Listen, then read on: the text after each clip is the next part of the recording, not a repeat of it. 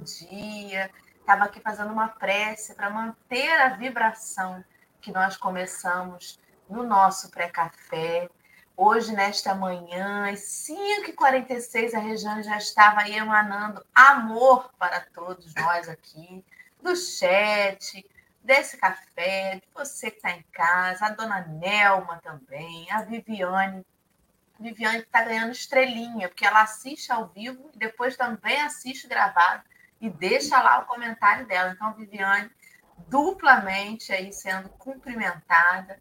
Sônia Centeno, a Sônia Vale, a Maria Nobre, lá em Manaus, a Geni, que está em São Paulo, a Lourdesete, querida amiga, já fazendo a propaganda do like aí do nosso café, Verinha Generoso, Dalvinha, a Consuelo, lá de Macabu, a Dilamar, Dei Clair e todos os amigos e amigas que já estão com a gente bem cedo nessa terça-feira, e você que estará no decorrer do dia, da semana, receba o nosso abraço aí com votos de muita paz. Bom dia, Marcelo Turra. Então, quando a gente começa a rodar o programa e ver os companheiros conversando aqui na antessala, porque tentando fazer leitura labial, assim, né? Para entender o diálogo. Mas assim, eu não entendi.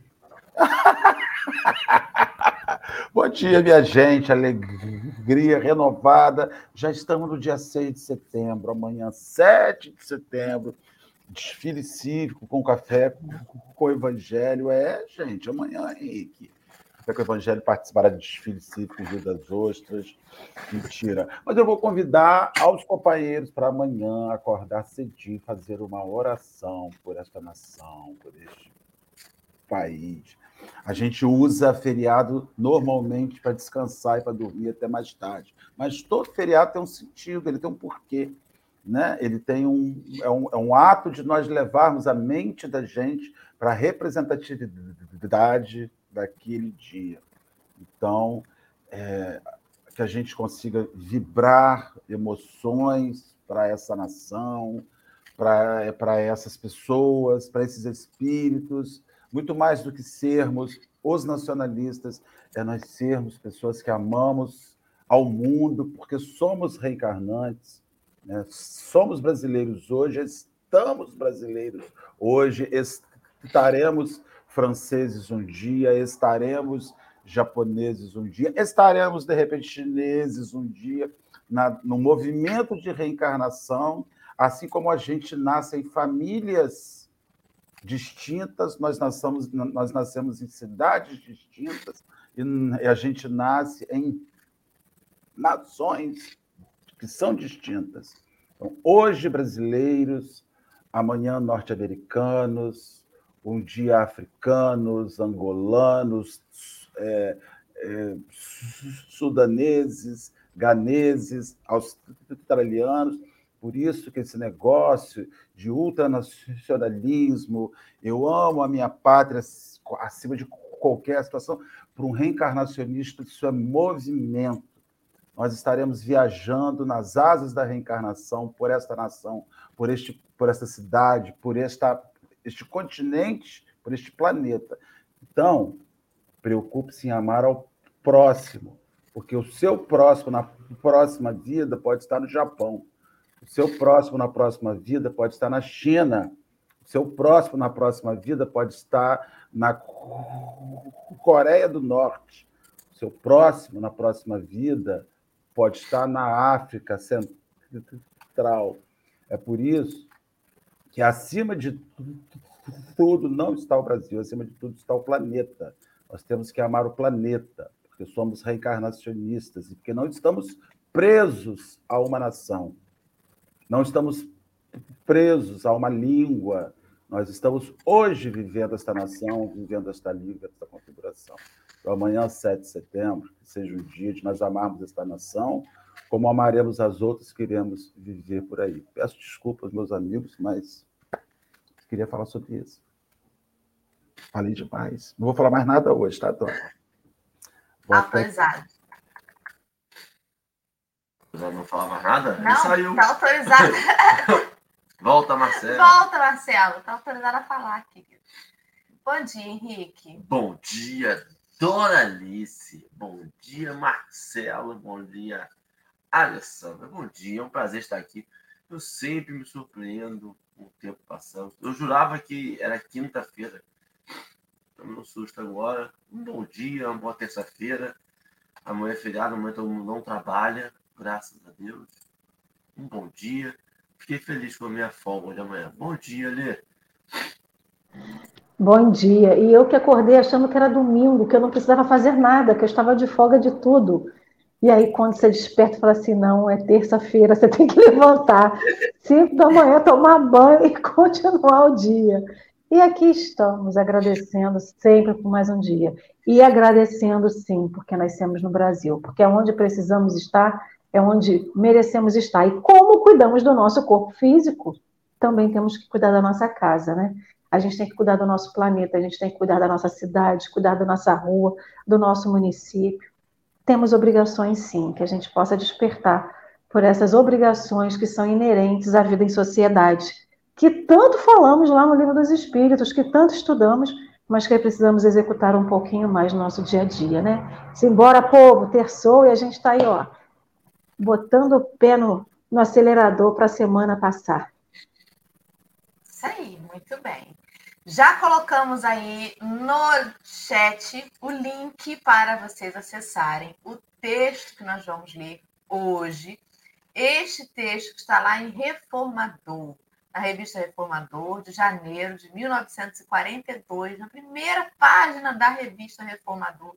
Chama-se Confessar o Mestre, e ele faz menção à passagem de Lucas, capítulo 12, versículo 8. Então, Vamos começar a nossa manhã com uma prece. Henrique, você pode fazer? Você que não está com a língua queimada de café. Eu, eu vou ter que falar, eu, eu queimei ontem. A minha língua está até hoje com essa mesma caneca, não uso mais. É, adquiri uma caneca que esquenta café, que, meu Deus do céu, uma chaleira. Joga. Mas vamos lá. Bom, vamos Ai, acalmar respirar um pouco fundo, para que a gente possa se sintonizar a espiritualidade amiga, sintonizar esse amor de Deus, conduzir esse estudo, esse momento de alegria, de confraternização, mas de conhecimento também, que a gente possa estar aberto, que a gente possa ser inspirado, que a gente possa inspirar, que a gente possa receber a lição de forma mais amorosa e calorosa possível seja um, um bom estudo, um ótimo dia. Que assim seja. Graças a Deus, e assim será. Né? Então, vamos lá. E eu botei para fazer a é, eu não vou reclamar do serviço, não. Você quer ler? Eu, eu posso leio. ler para ler. Eu leio, eu leio também. Eu faço comentário também, eu faço comentário. Gente, isso aqui é bonito, né? Não nega o serviço quando aparece, tá certíssimo. Vamos então, pode começar. Confessar o Mestre. E digo-vos que todo aquele que me confessar diante dos homens, também o Filho do Homem o confessará diante dos anjos de Deus. Jesus está lá em Lucas, capítulo 12, versículo 8. Muitos companheiros de labor evangélico supõem que confessar o Mestre se resume tão somente numa profissão de fé por intermédio das palavras. Para a demonstração de que aderirmos sinceramente a Jesus, bastará subir a uma tribuna ou discutir acaloradamente com alguns amigos que ainda não conseguem compreender? Semelhante confissão tem sido o objetivo da maioria dos discípulos através do tempo, mas essa atitude desassombrada é uma das faces da realização, sem constituir, entretanto, o seu precioso conjunto. Confessar o Cristo diante dos homens é revelar-lhe a luz e o poder em ações de amor e desprendimento que os homens vulgares ainda não conhecem. não será instituir convicções apressadas nos outros, mas pautar a vida em plano diferente e superior, de sorte que os espíritos mais frágeis ou levianos possam encontrar, junto de nossa alma, algo de mais elevado, que não sentem noutros lugares e situações do mundo. Não é fácil confessar a Jesus entre as comunidades terrestres. Quando sabemos que ele produzi, próprio foi por ela, quando sabemos, quando sabemos que ele próprio foi por elas conduzido à cruz do martírio. Mas é dessa confissão que a sua palavra persuasiva nos fala no evangelho de verdade e do amor. É preciso se precate o discípulo contra o perigo de uma adesão verbal, sem a participação de suas energias interiores. O Senhor deseja ser confessado pelos seus continuadores nas estradas do mundo, mas esse ato não se pratica apenas por palavras, e sim por todas as demonstrações vivas do coração. Emmanuel. Muito bem. Comentários de Dora. É, isso é tão atemporal, né? Isso foi escrito lá, como a gente falou, na revista Reformador, estava lá publicado, né? Em 1942. E hoje Veja bem, são 80 anos depois. Rapaz, 80 anos tem esse texto de Emmanuel. Né?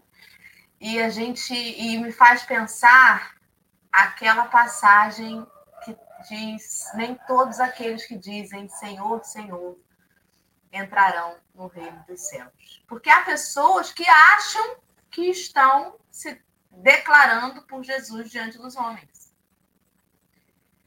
E aí ele vem dizer: todo aquele que se declarar por mim diante dos homens, também o filho do homem se declarará por ele diante dos anjos de Deus. Porque não entendem o que é estar declarando-se em nome do Cristo. Como que a gente distorce tudo, né? Uma das premissas da comunicação não violenta, idealizada pelo Marshall Rosenberg, é você ter certeza que o outro entendeu o que você está falando. Porque a maioria das confusões está por conta da interpretação errada. E é verdade. A gente tem um grave problema de interpretação. De interpretação do que é escrito e do, da interpretação do que é ouvido. Porque a gente passa pelo filtro do nosso orgulho, do nosso egoísmo, das nossas vontades, do nosso desejo. Então, veja, se você falar para uma criança assim, e isso acontece comigo direto, né? Você vai ficar agora deitadinha na cama. Eu não quero mais que você levante. A danadinha fica deitada na cama, porém, aos berros, cantando, gritando, falando. Aí eu falo, mas o que, que eu falei? E ela fala, falou que não era para eu levantar da cama. Agora, deitada na cama, eu posso fazer o que eu quiser. Então, é uma falta de da gente saber expressar o que a gente quer de verdade e o outro entender aquilo como lhe convém. Olha só, é o grande problema da humanidade, essa questão da interpretação. Então, Emmanuel vem esmiuçar para a gente sobre esse confessar o mestre, para que a gente não seja aquele que grita no tempo, Senhor, Senhor, mas em verdade, bem puxando a linha do texto de ontem, né, que falava sobre o fariseu, é só da boca para fora. É só numa tentativa da gente ser reconhecido como cristão. É muito bonito ser reconhecido como cristão hoje. Hoje em dia, tudo bem. Mas naquela época em que os cristãos eram perseguidos. Mas hoje em dia existe, né? Só que de outras formas, falem. Eu nem sei se tão bonito assim, se visto como cristão hoje em dia ainda, não. Tudo bem que não é levado à morte, mas não é, não é 100%. E eu, eu, eu vou dizer mais, acho que é questão de, de, de tempo. É o nosso retrato para o filme. É, a gente volta e meia, a gente fala aqui que tem que começar por hábito para se tornar tem que começar falando, tem que começar tentando até vir do coração. A gente tem que falar um monte de coisa até se tornar natural para a gente. E às vezes a gente vai ter que falar, muitas das vezes, só falar, até aquela sensação, até aquele, aquele amor, até aquele sentimento tomar por verdade. É, e, e assim, o lance, a grande questão para mim é quando a gente acha que descobriu uma verdade, é o local, o local que a gente está falando.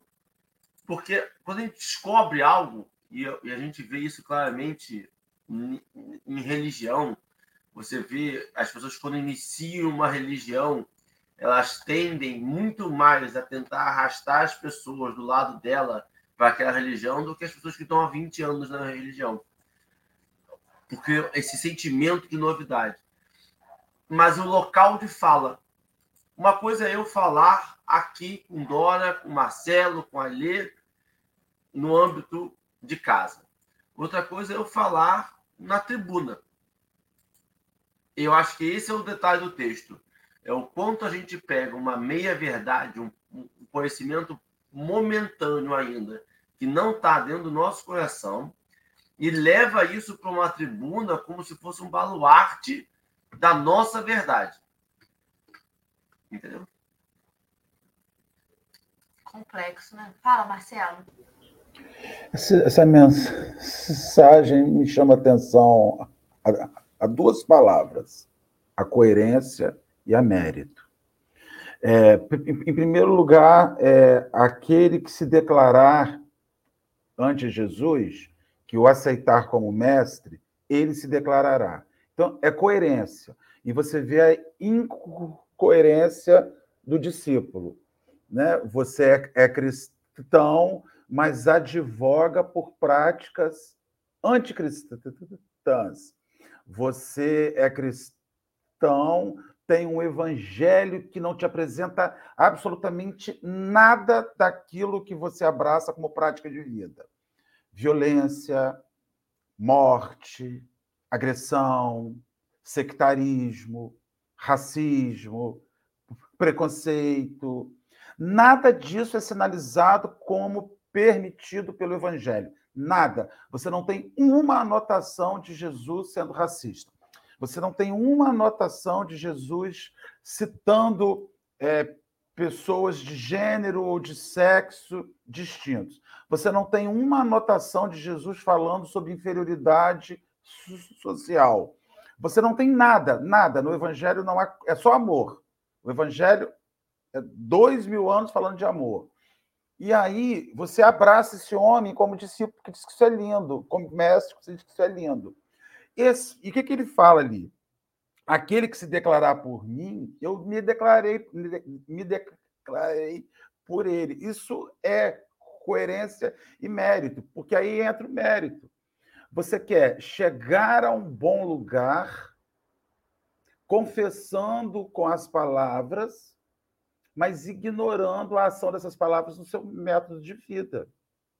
Então, um homem que, na hora da, da desencarnação, da morte, ladeado por dois bandidos, ele diz assim: ainda diz para um deles, ainda hoje estará comigo no paraíso. O mestre diz isso. Você acha que bandido bom é morto? Isso é incoerente. Entendeu? Aí é, é, essas coisas me fazem. É, são tão óbvias na minha cabeça, assim. Não dá, não dá. Eu não posso. Eu, eu, sabe por que está acontecendo comigo? Eu estou deixando de ser ruim. Eu não sou bom, não. Mas estou. Deix... É outra coisa. Estou deixando de ser ruim por coerência. Porque não dá, cara. Eu falo assim: como é que eu venho fazer café com o evangelho quatro vezes por semana, pelo menos? Escuto um monte de coisa, e é incoerente eu sair daqui eu não, eu não deixo de fazer as coisas porque eu sou bom, não. Eu deixo de fazer as coisas porque eu tenho vergonha. Entendeu? E mérito. Como é que eu posso almejar uma coisa que eu não construo mérito? Aí vem aquela coisa que a gente estava até conversando ontem em outro momento. Ah, mas o Senhor não desampara. Olha, gente, se, se, Se a sua vida é com a arma na mão, se a sua vida é com a faca na mão, se a sua vida é infernizando a vida dos outros, qual o mérito que você tem de ser alçado ao plano celeste após sua morte, só porque o Senhor não desampara? É incoerente. Por que ser bom? Por que se segurar? Por que ter um, um infarto, um AVC de raiva, mas segurar para não explodir? Vamos soltar, vamos soltar os bichos da gente. Então, eu vejo muito isso. As mensagens do Cristo, por mais filosóficas que sejam, me chamam a coerência. Marcelo, se você quer me seguir, seja coerente. Você tem que ser coerente. Se eu falo, ama teu próximo, perdoa aquele que te fere, não é só quem você quer, é todo mundo, cara. Eu fico com uma vergonha tão grande. E eu estou me transformando por vergonha. Não estou me transformando porque eu sou bom. Eu passo tanta vergonha todo dia. Nossa Senhora, é isso. Henrique, você estava querendo falar? A Lena quer falar, Lena? Mas é interessantíssimo, né? Aí, olha só como é que é um processo para eu amar o meu próximo, eu tenho que conhecer o meu próximo. Porque é, eu, eu consigo entender claramente o nosso sentimento agora de falar, gente, mas como pode alguém pegar o evangelho e ler e fazer isso tudo? E aí a gente lembra da Inquisição. Como pode alguém pegar o evangelho e fazer tudo aquilo? E a gente lembra de guerras santas. Como pode alguém pegar o, o, o, o, livro sagrado e fazer isso tudo? Interpretação de texto não é o mal da nossa época. Interpretação de texto é uma coisa que lida com o ego. E para eu amar o próximo, eu tenho que amar o próximo na versão completa dele. Quando Sim. a gente lê lá que ele veio de Judá, que ele veio mostrar quem a gente é, mostrar nosso coração, mostrar o nosso coração é mostrar o nosso coração de inveja. E aí, esse negócio que a gente falou até ontem em outra oportunidade, do, do não desampara, é porque a gente entende o amparo como colo materno, como colo paterno, como você fez, não estava sabendo estava fazendo, vem cá, vem cá, deita aqui no colo de papai que vai dar tudo certo, relaxa, Ih, nada não. Tava tudo. E quem errou foram os amiguinhos. Foram os amiguinhos que levaram você a fazer aquilo. Não! O, às vezes o amparo é levar você para fazer, olha as suas consequências. Vai até o final, vê o que, você está fazendo, olha isso. E, e a benevolência divina é esperar a gente ter consciência. Porque eu já falei que se eu fosse meu mentor, eu já, tava, já tinha liberado o pedala Robinho. Se eu fosse o guia de mentores, vai ser mentor, reitoria do, da mentoria do Henrique, liberava o pedala. Porque às vezes falam umas coisas, passam umas vergonhas, você tinha que tomar um solavanco e falar assim, cara, é mesmo, perdão aí, desculpa. Mas a benevolência, essa permissão do aprendizado, desse aprendizado individual de cada um. De que eu vou amar Marcelo na complexidade que é Marcelo. No dia bom, no dia ruim, no dia de palestra, no dia que ele vai me tocar minha sombra, no dia que ele vai falar de mim, comigo, para mim. Rapaz, mas eu preciso ouvir isso. Talvez... Sobre você, é. Entendeu? Né, Alê? Gente, sabe o que eu mais gosto na espiritualidade? Essa surpresa que eles fazem pela gente. Hoje a gente estudando esse texto. E aí a gente vê como que é coerente tudo que a gente faz e a gente não percebe. Então, o pedala Robinho que a gente recebe, Henrique, a gente recebe o pedala Robinho. Ele só não vai vir com um tapa na nossa nuca para a gente andar para frente. Mas a misericórdia, tanto do nosso anjo guardião, que, quer dizer, na verdade, de Jesus que vem através do, do nosso anjo guardião, a gente recebe os pedala Robinho, sabe o que a gente diz? Que Jesus está sendo muito ingrato com a gente, porque a gente ajuda muito e ele ainda vem e coloca uma prova na nossa vida. Isso é de matar, é quando a gente ainda coloca Jesus na parede, continua, desculpe. A gente ainda coloca Não, Jesus na parede. Porque a gente fala assim: olha, eu faço café com o evangelho, eu sou tarefeira na casa espírita, eu sou da reunião, eu faço tudo, e mesmo assim eu ainda sofro. E o que, que uma coisa tem a ver com a outra? uma coisa que Emmanuel falou aqui logo no início, o que eu acho que cala fundo, pelo menos dentro de mim, e eu espero que fundo dentro de cada um, que ele fala o seguinte: é, confessar o mestre não se resume tão somente, se, não, é, se resume tão somente numa profissão de fé, né? Muitos supõem isso. Então, não é só fé, não é só verborragia. A gente está no púlpito, está lá na tribuna, ou está na estação do trem, ou está dentro do ônibus, está onde quer que seja, com qualquer livro religioso dentro do braço, né, do chuvacão aqui, e dizer: Jesus virá salvar o mundo. E o que, que você faz enquanto Jesus não vem salvar o mundo? Você bota fogo na, bota fogo na fogueira, você bota mais lenha, você vai incendiar mais ainda o que está ruim, você vai contribuir ainda mais para toda a energia negativa que tem na sua casa, que tem no seu município, que tem no seu país. Qual é o papel que você tem, o que cada um de nós temos, enquanto Jesus não vem salvar o mundo? Porque todo mundo bota na conta de Jesus que ele tem que salvar o mundo. Mas o que, que eu faço enquanto isso? É muito fácil você chegar do trabalho, cansado, sentar no sofá, ligar o controle, né, pegar o controle remoto, ligar a televisão, aí vem o seu companheiro ou sua companheira que ficou o dia inteiro dentro de casa, te serve a comida, tira o seu sapato e massageia o seu pé, e faz massagem no ombro, e te dá banho, faz tudo. O que, que você faz? Nada. Você está recebendo tudo. Todo mundo quer que Jesus faça tudo. Todo mundo quer que Jesus faça tudo. A Dorinha faz isso para o Henrique todo dia, quando ela chega do trabalho. Ou o Henrique faz para ela. Por isso estão casadinho, porque tá um ali massageando o ombro do outro mas é parceria. A relação com Jesus é parceria.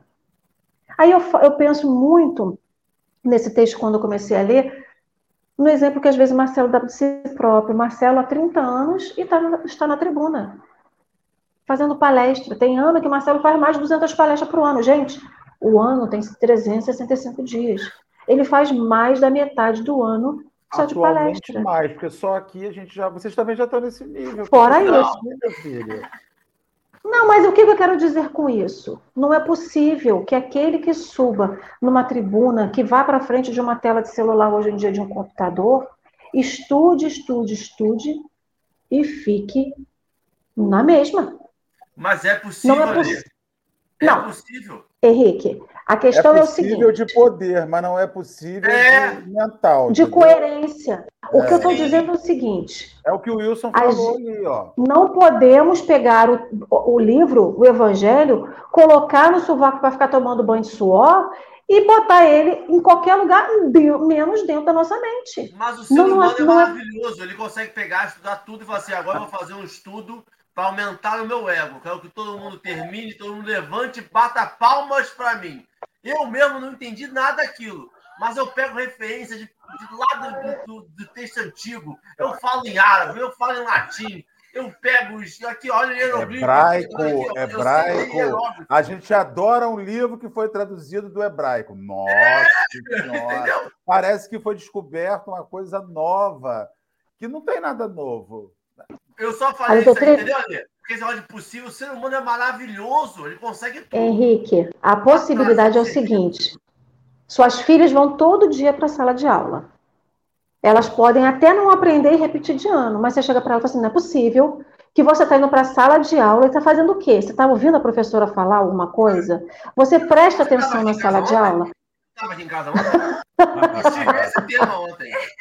Eu tive esse tema. E aí a questão é o seguinte: a doutrina espírita, quando ela vem, ela vem para trazer responsabilidade para a gente. Não adianta eu ir lá para a casa espírita fazer o curso de educação mediúnica. Faço o ESG 1, o ESG 2, o 3. Eu estudo todas as obras básicas, eu estudo o ESG, eu estudo tudo. eu não tenho mais o que estudar, eu estudo de novo. Mas aí, aí é que eu vou chegar ao X da questão.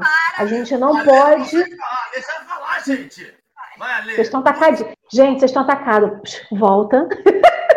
a questão é o seguinte: a doutrina espírita diz para a gente: você é responsável pelo que você faz. Eu não vou dizer para você o que você tem que fazer, mas é inconcebível você pegar todas as obras básicas, estudar e reestudar, e dizer ainda que bandido bom é bandido morto ser contra a pena, é, ser a favor da pena de morte, ser a favor de tudo aquilo que o Cristo diz para você que você não tem que fazer. Não é a doutrina espírita que veio falar assim, olha, siga o que Jesus está seguindo. É Jesus que fala quando ele chega para Maria e fala que ela, ele, ela não perdeu um filho, ela está ganhando outro. Ou que ele chega para Salomé e fala: os seus filhos poderão sentar ao meu lado à direita e à esquerda, mas eles conseguirão beber do meu cálice? Todo mundo quer, quando chega na nova religião, seja na doutrina, seja em qualquer outra religião, e fazer tudo, quer se dedicar, porque quer ser aquele verdadeiro cristão. Mas na hora que a palavra, que o exercício da nossa fé através do nosso dia a dia nos chama a razão, fala assim: não, eu não preciso ter razão porque a Dora me mandou uma mensagem e eu confio na Dora. E a gente vai propagando as questões erradas, vai propagando. A gente está usando o nome de espírito seja Bezerra de Menezes, tadinho, Chico, graças a Deus ainda não chegou nessa, né? Mas Bezerra de Menezes e outros, até só não, Emmanuel só não entrou na dança porque todo mundo acredita que ele esteja encarnado. Senão o povo estava dizendo que Emmanuel estaria também mandando mensagem para a gente poder fazer um monte de coisas totalmente contrárias. Então. Um projeto aí para procurar Emmanuel encarnado, que você está esquecendo. Ainda tem isso. Deixa o menino lá, gente. Deixa o homem viver, deixa o homem crescer, deixa o homem aprender e fazer o papel dele. Então a gente está muito mais. A gente, olha, a gente está aí há 200 anos depois que a doutrina espírita foi tra trazida para nós, né? Decodificada, e a gente está presa no misticismo no milagre. A gente ainda continua acreditando que Lázaro estava morto e Jesus devolveu a vida para Lázaro. A gente continua acreditando que aqueles caras não estavam cegos e nem paralíticos, que Jesus só fez uma laminha e passou no olho dele que curou ali. A gente continua acreditando no milagre sem entender o sentido que aquilo traz para a nossa vida. Continuamos presos dentro das cavernas, dentro dos túmulos, continuamos presos dentro do nosso orgulho, da nossa vaidade, e a doutrina espírita como efetiva mudança comportamental em todos nós continua sendo posta de lado, porque a gente pega a interpretação. Não temos mais, quer dizer, não deveríamos ter, né, Henrique, a interpretação de texto, mas a gente pega a letra, da, a, a, as palavras, as letras ali e transformamos só no que a, queremos acreditar, mas não efetivamente no que precisamos acreditar. Então, Emmanuel está dizendo aqui para a gente que é para a gente poder revelar a luz e o poder em ações de amor e desprendimento. Aí, quando eu leio de novo o versículo que ele fala: aquele que se declarar por mim diante dos homens, também eu declararei diante dos anjos de Deus. O Filho de Deus se declarará.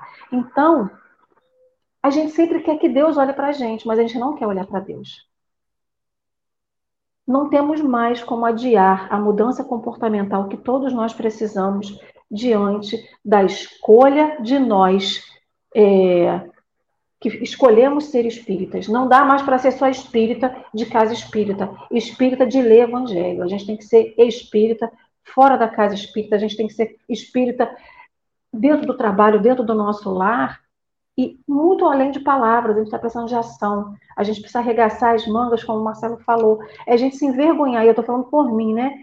É, envergonhar depois do que a gente sai da casa espírita, do que a gente ouve do café e continuar fazendo as mesmas coisas, né? A gente está numa situação que a gente, ou a gente desperta, ou o umbral será pouco para poder receber tanta gente. E a gente tem medo do umbral e quem sabe não tem uma coisa depois do umbral, para baixo. É, essa coisa do umbral será pouco fala sobre o porvir, né? Sobre o depois. E é incoerente confessar o Cristo, a doutrina espírita, sem a fé na vida futura. E essa fé na vida futura, ela consegue nos ajudar a desprender das coisas da matéria é, ele coloca ali que não é fácil confessar a Jesus entre as comunidades terrestres quando sabemos que ele próprio foi por elas conduzido à cruz do martírio. Ou seja, que esta confissão de fé, no sentido das atitudes coerentes com a sua proposta do Evangelho, não nos trarão tronos na terra, não nos trarão posição de destaque entre os homens não nos trarão conforto material. Prosperidade. Aquela prosperidade. Prosper... Carteirada.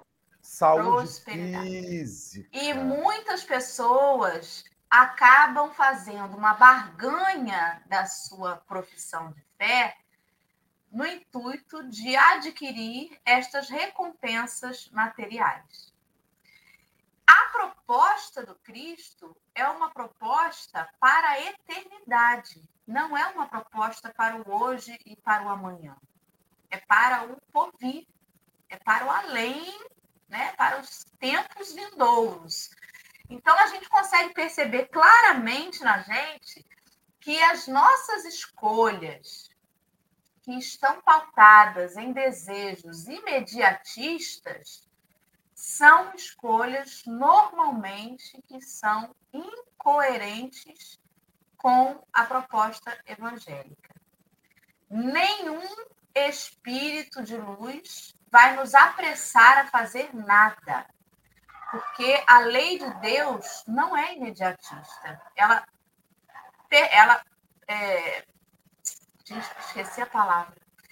Permite que o tempo de cada um se dê dentro do, da sua possibilidade. Jamais vai virar para uma semente e dizer: me dê sombra, me dê sombra. Porque sabe que essa semente precisa passar por uma transformação no solo para crescer, para virar árvore e dar sombra. Então, todas aquelas coisas que chegam para nós com alarmismo, né? É agora, é amanhã, é não sei o quê. A gente precisa tomar muito cuidado. As suas escolhas, agora, faz isso, que amanhã. Porque a proposta é para o porvir. Se eu tenho uma doença física e eu estou na fila para conseguir determinado tratamento, mas eu tenho a possibilidade de furar essa fila, e eu escolho furar a fila, eu estou fazendo uma escolha de multidão. Uma escolha de quem deseja o resultado imediato, agora, sem pensar naqueles que estão no caminho e que eu estou atravessando por cima. No entanto, se eu escolho respeitar a minha vez, nesse exemplo, por exemplo, da fila, talvez eu nem chegue a receber o tratamento, desencarne antes. Mas a recompensa que se espera é uma consciência tranquila de que você não prejudicou ninguém na sua caminhada. É, é sobre essa consciência. Não dá para a gente querer seguir Jesus esquecendo que ele próprio foi escorraçado da terra e nós queremos uma carruagem para atravessar a nossa encarnação. É o penúltimo parágrafo. Fala. Ele fala o seguinte: não é fácil confessar a Jesus entre as comunidades terrestres, quando sabemos que ele próprio foi por elas conduzido a cruz do martírio. Ou seja, você vai apresentar às comunidades terrestres aquilo que levou o seu mestre à morte. Então não é fácil, não é fácil ser bom quando aquele que foi o melhor morreu por ser bom. E aí vem com isso que você falou, Dora, não é para agora. É para o futuro, para o seu futuro enquanto espírito, para o meu futuro, para o nosso futuro enquanto espírito. Mas o ser humano, ele quer respostas imediatas. A gente começa a fazer regime hoje, quer perder 5 quilos amanhã. Eu duvido quem não abre um, um, um anúncio de Facebook, emagreça 5 quilos em uma semana. Todo mundo abre, gente. Todo mundo abre para saber o que, que mágica é essa que você perde. De preferência que emagreça em um dia. É, 5 quilos em uma semana. Eu emagreci. Aqueles tutoriais do rapaz que emagreceu 68 quilos em seis meses, que ele mostra a primeira imagem, ele gordo, despencando. Seis meses depois, igual a mim, gordo, despencando. Seis meses depois, ele está sarado. Né? Você fala, gente, eu preciso disso na minha vida. Você tem que ter disciplina. E aí você volta a uma conclusão que a disciplina física ela é extremamente mais fácil de se conseguir que a disciplina espiritual. A gente faz dieta, a gente, o médico fala assim: tira o açúcar. Você precisa diminuir o açúcar. Você está com a, a, taxa muito alta. Você sai, passa no mercado, compra estévia, descobre como é bom um café amargo, e, e toma estévia, e toma adoçante, e muda, segue as páginas FITs para diminuir o açúcar. Seja um bom homem. Essa é a receita. Nossa Senhora. A gente não consegue, fica preso no ai, meu Deus, isso é muito difícil. É mais fácil você. Por isso que eu vejo pessoas assim que advogam por alimentar, tem um respeito enorme por pessoas que têm alimentações saudáveis, que abrem mão de determinadas situações. Eu quero ver ser bom, gente. Sabe? Eu quero ver ser justo, ser honesto, sabe? Ser respeitar o próximo, respeitar as diferenças. É, isso que é difícil. Nossa Senhora. Mudar a alimentação, mudar, fazer atividade física, ainda mais na nossa região, né? Dá uma caminhada na praia. O médico diz assim: dá uma caminhada na praia, isso não é nem castigo, você pensam. Que é coisa deliciosa? Não é castigo, não. Vamos lá na praia caminhar. Maravilha. Ai, ai. Estou pensando tanto nesse. Um anjo dias. passou por aqui, ó. Excelente. Ninguém quer falar. Não, sabe o que eu estava pensando? Que o Marcelo, a gente falou agora aí, e a fala do Marcelo, é, a gente tem que lembrar, e aí dar uma serenada no coração, de que a gente tem que ser bom na nossa medida. A gente não precisa sair dessa encarnação já direto para governar um planeta. A gente não vai fazer isso. A gente tem um planejamento reencarnatório. É aquele seja feita a vossa vontade, é aceitar que a gente saiu do plano espiritual, veio, reencarnou com um propósito. Um propósito que a gente é capaz de realizar. Seja ele. E aí, eu vou pegar o exemplo do Marcelo, que ele falou da coisa física. E aí a gente tem que lembrar que o corpo físico ele é um, um ensinamento.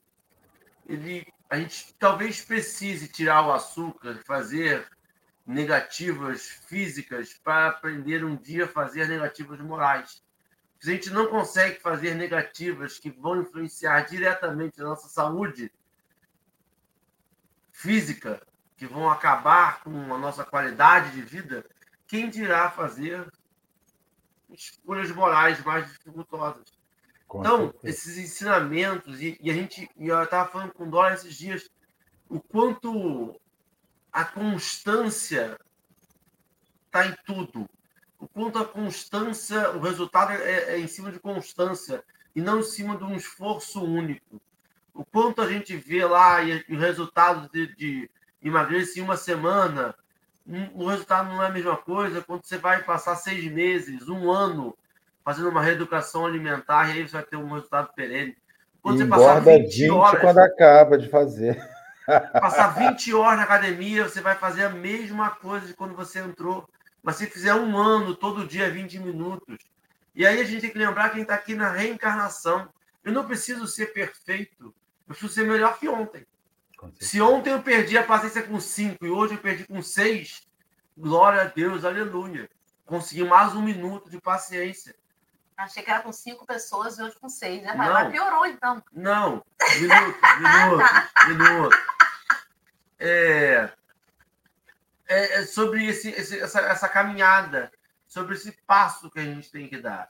E sobre o quanto isso. E aí, é, linkando com o texto de hoje, o quanto a gente falar aqui todo dia, e aí entra o que o Marcelo falou da vergonha, da cara ardendo, o quanto a gente vir aqui falar todo dia, é, faz com que a gente mude o nosso dia a dia.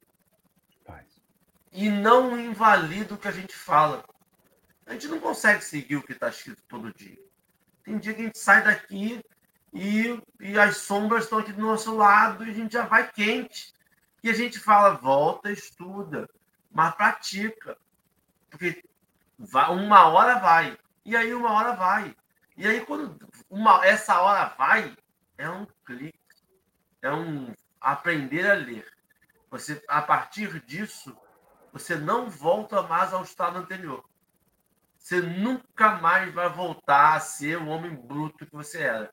Você pode até embrutecer em alguns momentos, mas a consciência vem e você errei de novo, vamos lá de novo. Errei de novo, vamos lá de novo. E é um trabalho diário, a gente não está aqui. A, gente tem que lembrar que a gente é reencarnacionista e não é o único, único encarnacionista, né? A gente tem essa chance para fazer valendo. Não, gente vai valer, vai errar, vai seguir, vai valer, vai errar. O importante é a gente estar tá no caminho, o importante é a gente estar tá tentando. E eu tenho certeza que estou tentando. Errando muito, dando a cara, tomando vários pedalas, mas tentando. Ali, você está Sabe o que eu estava pensando aqui? Na última frase que Emmanuel traz aqui para gente, hoje é só tiro, porrada e bomba, né? Vamos lá. Esse, o Senhor deseja ser confessado pelos seus continuadores nas estradas do mundo, mas esse ato não se pratica apenas por palavras, e sim por todas as demonstrações vivas do coração. E a primeira coisa que eu pensei, que eu lembrei quando eu li isso aqui, foi dos apenados que estão nas ruas com tornozeleira eletrônica. Hoje é muito fácil você ver, né? É muito mais comum, na verdade, não é comum você estar tá na rua e cruzar com um apenado que teve a sua liberdade condicionada ao uso de tornozeleira eletrônica. Primeira na minha rua tem um rapaz. Isso, primeira vez que eu vi isso em Cabo Frio, eu fiquei querendo uma, porque eu não sabia o que, que era, eu achei maneiro. É comum, eu nunca vi. eu já vi, aqui aí... em Cabo Frio já vi mais de cinco. Eu falei, gente, que tecnologia nova é essa? Aí que eu fui ligar que era uma tornozeleira eletrônica. Jesus, e o que, que acontece? Se ele estiver andando no calçadão, o que, que a gente faz? A gente segura o celular mais firme no pé do corpo, a gente traz a bolsa, a gente muda de calçada. Aí ele chega lá no comércio e fala assim: Eu estou precisando de um emprego, porque eu, eu, na verdade, eu não sei nem se essa pessoa poderia ter um emprego formal, mas vamos supor que ela precisa, ou possa, né? Precisar, todo mundo precisa. E ela chega no comércio, a pessoa vai falar assim, não, mas você usa... Né? Na verdade, a gente nem verbaliza. O que passa na nossa mente nem sempre é verbalizado. Aí a pessoa fala, pensa assim, como que eu vou dar um emprego para uma pessoa que usa tornozeleira eletrônica e que saiu da prisão? Se ele, não sei se ele roubou, não sei se ele matou, não sei o que, que ele fez, ele pode fazer tudo novamente aqui. Então, quando Jesus, quando Emmanuel traz essa questão da demonstração viva do coração, é justamente pegar tudo aquilo que a gente aprende na doutrina, que a gente está aprendendo com Cristo, e colocar em ação. A gente tem medo? Lógico que tem medo. A gente não pode fugir do medo que nos acomete por vários motivos. Até em empregar uma pessoa que cometeu alguma infração perante a lei humana. Mas se a gente ficar sempre com o freio de mão puxado, o carro não sai do lugar. Você queima pneu e o carro não sai do lugar. Se a gente puxar o freio de mão da nossa vida, a gente vai ficar parado, a gente não retroage. Mas imagina você ver todo mundo passando, todo mundo evoluindo, água do rio passando e você ficando. Não dá. Não tem como. Então, essa demonstração viva do coração, a gente só consegue efetivamente quando o Evangelho de Jesus faz alguma coisa na nossa vida. Eu estava tentando procurar aqui, eu sou péssima, pior ainda do que a Dorinha de, de, de, de, lembrar das coisas. Tem uma passagem do Evangelho que Jesus, se eu não me engano, ele diz, né? Que se der, se vestir alguém que tem, que tem frio, der de comer alguém que tem sede, é nele mesmo que a gente está ajudando. Eu não sei se é bem assim, então me perdoe. Mas é essa a mensagem que ele está dizendo para a gente. Ontem a gente conversava e as curiosidades da espiritualidade sobre misticismo dentro, né, dentro do, do estudo do, do livro dos médiuns. A gente fala muito dessa questão é, do estudo na casa espírita, da necessidade do trabalho, mas quando vem e tem o primeiro misticismo, a gente se abre todo e fala: não, realmente isso está acontecendo, porque Bezerra veio e disse, porque Fulano veio e disse. Mas a gente sente a energia daquele espírito, e a energia daquele espírito não é tão boa, a gente se sente mais, mas foi Fulano que veio dar a, a, a, a comunicação, então vamos acreditar piamente no que ele está falando, sem passar por um crivo da verdade, pelo um crivo da razão, sem um crivo ali do mínimo do que a doutrina nos ensina. E a gente passa a vida inteira assim, dentro e fora da casa espírita.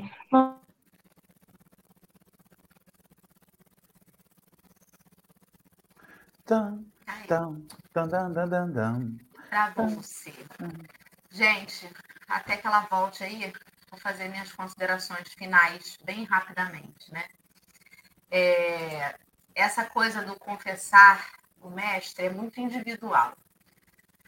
É, é muito mais cômodo para a gente apontar as incoerências nos outros. Já vou te devolver a palavra, que você caiu, eu peguei aqui para mim.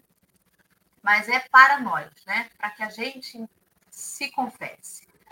Certa vez, um companheiro conversando com o Chico disse que ia largar a tribuna, porque percebia a incoerência dele com o que ele falava, né, nas possibilidades de explanação da doutrina espírita.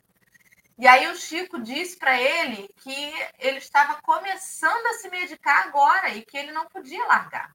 Porque perceber a nossa incoerência com o evangelho é o primeiro passo. A grande dificuldade dos que dos hipócritas, dos fariseus do tempo moderno é justamente não perceber a sua incoerência. Então, não é sobre, ah, eu não vou mais falar sobre isso, porque eu não pratico. É sobre, Inclusive, eu vou falar bastante sobre isso para ver se eu consigo praticar. Para ver se eu ardo a minha cara de vergonha de falar tanto e não praticar. Então, é o primeiro passo, gente. Sentir o evangelho arder de vergonha na gente é um passo medicamentoso é um remédio amargo e é a constância. Eu preciso falar todo dia para ver se me incomoda cada dia um pouco mais para que eu realize a mudança. Então, se vocês forem chamados a conversar sobre a doutrina espírita, não se sintam pequenos, não se sintam diminuídos. Ah, eu não sei tanto, né? Marcelo hoje disse que a gente está no nível dele, fazendo mais da metade do ano de palestra, olha isso. E nós aqui tão pequenos. Mas é possível, gente. Nenhum de nós é pequeno o bastante. A carinha do Marcelo, gente, eu gosto muito dele. A carinha dele, coisinha mais linda. Fala, Marcelinho, faça suas considerações. Eu acho engraçado isso, essa, essa pilhagem com a minha vida. É a minha vida, gente, é uma comum que existe, ainda bem que vocês conhecem ela de perto. É de comum para ruim. Então, assim, é, não é de comum para é de comum para ruim. Mas é isso. Mas pelo menos você falou um negócio que eu gosto muito e que eu uso na minha vida. É não fingir ser o que você não é, não construir uma imagem. Você não pode interferir na maneira que as pessoas te veem. Eu não posso interferir. A coisa que eu mais escuto é assim: ah, eu te achava tão antipático, eu queria me aproximar de você e você estava ali, longe. Eu falo, gente, mas eu sou a pessoa mais boboca que existe no mundo, assim, no sentido de. É porque realmente não está na minha vida essa questão de, de me ligar, mas assim, mas estou ali preocupado com as pessoas e a gente vê esse processo de tentar se ajustar, né? Eu gosto muito desse, desse momento de discussão, de debate. E, sinceramente, eu acho que não são as palestras que dão as, as medalhinhas para a gente, não. Agora, uma coisa eu tenho que dizer para vocês. Quanto mais a gente fala, mais a gente faz força. Ainda que não chegue lá, sabe? Porque você tem, às vezes, um, um seu anjo guardião encarnado que mora com você e que fala assim: assisti uma, uma palestra sua hoje. Gostou? Gostei. Estou esperando a hora que você viver aquilo aqui em casa. Vai ser ótimo. A gente vai ter um mundo de. Minha mãe. Minha mãe me assiste online quando me assistia pela TV, e eu falava assim: e aí, mamãe, a senhora eu fazia uns programas em uma TV local aqui. O que a senhora achou? Adorei, mas quase que eu liguei o rapaz do programa. Ó, oh, não faz nada disso, não, hein? Só fala. Não, meu filho, porque olha, falar daquilo que você falou muito bonito, mas você é um jumento ferrado. Porque ela me chama de jumento ferrado, com ferradura, né? Então, mas isso é bom, a gente vai se esforçar. E o outro dá esse pedido, quando ele dá esse retorno, é maravilhoso. Porque você fica no chão e fala, não, eu tenho que dar uma melhorada. Tenho que ser coerente. Eu tenho que confessar esse mestre e viver conforme o mestre que eu confessei. Ah, foi ótimo, gente. Ale, meu amor, você travou aquela hora. Faça suas considerações finais, por favor. É só para dizer que eu assino embaixo tudo que Dorinha falou. A gente precisa ter coerência. É, né? é, a gente sentir a cara arder, reconhecer os nossos equívocos e começar de novo, né? Como diz o Chico, a gente não pode voltar atrás e corrigir o que, o que passou. Mas a gente todo dia pode fazer um novo recomeço e que a doutrina nos ajude a recomeçar a cada vez que a gente cair, que a cada vez que a gente se equivocar, a cada vez que a gente se enganar, mas que a gente possa recomeçar, amparado pela doutrina e pelo Jesus, por Jesus. E dizer, Marcelo, que a minha mentora encarnada fala isso toda vez quando eu chego da casa espírita, que Jesus é esse que você segue, e quando você chega, você chega mais irritada do que outra coisa. Então, é dar ouvidos aos mentores que vivem com a gente, porque às vezes eles têm razão, né? E sempre é uma alegria estar aqui com vocês, gente. Muito obrigada pela partilha desta manhã. Muito bom. Nossa, eu vou fazer contas rapidinho. Marcelo, aí você pensa, né, cara? Aí a gente está falando aqui sobre esses mentores encarnados, sobre essa espiritualidade amiga, sobre o estudo, sobre o falar, sobre o botar a cara arder. É, o quanto isso é um exercício que a gente precisa fazer e esse, essa fala reconhecer que a gente às vezes fala e reconhecer que a gente fala o que não pratica, porque muitas das vezes a gente acha que a gente só pode falar ou só pode ir fazer alguma coisa e, e vir aqui estudar sobre isso se for se não confrontar com o meu ego. Eu às vezes prefiro ter um entendimento desviado da palavra faça com que a minha cara não arda. E aí a, entra aqui, para mim, a grande lance do negócio, que assim, aí você fala assim, mas aí a espiritualidade amiga vai te ajudar. Vai. Mas aí eu vou estar sintonizando com a espiritualidade minha amiga, e não a espiritualidade do bem. Aí eu vou estar sendo acalentado e vou estar sendo motivado para uma espiritualidade que não quer esse engrandecimento. E eu acho que é por isso a necessidade do estudo. Por isso a necessidade de vir aqui e pegar um texto base. Porque eu preciso sempre me fiar na espiritualidade superior. Eu preciso me fiar na palavra do mestre. Eu não posso dar somente a minha interpretação. Eu não posso daqui só falar assim, ó, eu acho que é isso aqui, tá? Porque em algum momento eu vou interferir com o meu ego. Em algum momento eu vou estar passando sempre a minha interpretação.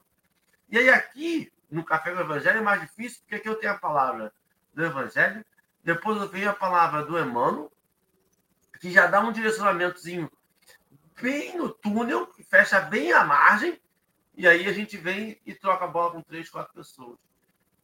Isso é importante, a gente voltar e perceber que a nossa cara às vezes precisa arder. Que nosso ego vai falar que a gente está errado. E que isso não faz sentido para a gente. Mas é a gente que não está vivendo o evangelho. E não o evangelho que precisa ser mudado. A história que Dorinha contou é muito boa porque não é que eu tenho que parar de fazer a palestra. Eu tenho que viver a palestra. E muitas das vezes a gente tenta adequar o evangelho à nossa vivência mas ele não se adequa. Diga-se isso porque já se tentou várias e várias vezes distorcer as palavras de Cristo, várias e várias vezes, mas uma coisa que a gente aprende é que a verdade sempre prevalece. Ela pode passar por tempos tortuosos de ficar nas sombras, ela pode passar por tempos tortuosos de que vão se queimar livros, mas a verdade sempre vai aparecer. Porque é a verdade que o outro cai. Porque mentira tem perna curta. Então, que a gente consiga viver essa verdade, que a gente volte a estudar, que a gente arda a cara, perceba nossos egos gritando, o nosso homem velho chamando, e a gente consiga estudar muito, muito, muito. E tá tudo aí, né? Muito bem, meus amigos. Quero agradecer a presença de todos vocês nessa terça-feira. Marcelo, querido, vou te chamar para fazer a nossa prece de encerramento. Nossa breve prece de encerramento, porque já estamos com o nosso horário voando. Vamos lá. Mas é uma beleza esse momento. Gente, olha, tá um dia tão nublado, tão entristecido em Cabo Frio, gelado, aquele ventinho que está soprando dentro do estômago, de tão gelado. Né? Aquele negocinho ali. E a gente, Senhor, vamos aqui vivendo as nossas vidas, fazendo a nossa caminhada, dias mais fáceis, dias mais difíceis, mas este sim, Senhor, de fato, é o auxílio que o Senhor nos dá e o auxílio que vem não em forma de um socorro que não haja mérito, mas é um socorro que vem em forma de instrução. Mais do que nunca, Senhor, a frase: aqueles que conhecem a verdade se libertarão, faz sentido na nossa vida. Nós te pedimos liberdade, Senhor, mas a liberdade que vem da informação, do conhecimento, da sabedoria, não uma falsa liberdade que surge na farsa e na mentira. Que a mensagem do Evangelho seja fonte de libertação e uma libertação definitiva, Senhor. Não uma libertação com fracassos ocasionais, com, com quedas e com dores insensatas sem sentido. Que o Senhor nos guarde, nos abençoe, abraça os companheiros de caminhada que nos assistem e vão nos assistir em outra oportunidade. Graças a Deus. Graças a Deus. Até amanhã, povo querido. Tem mais café.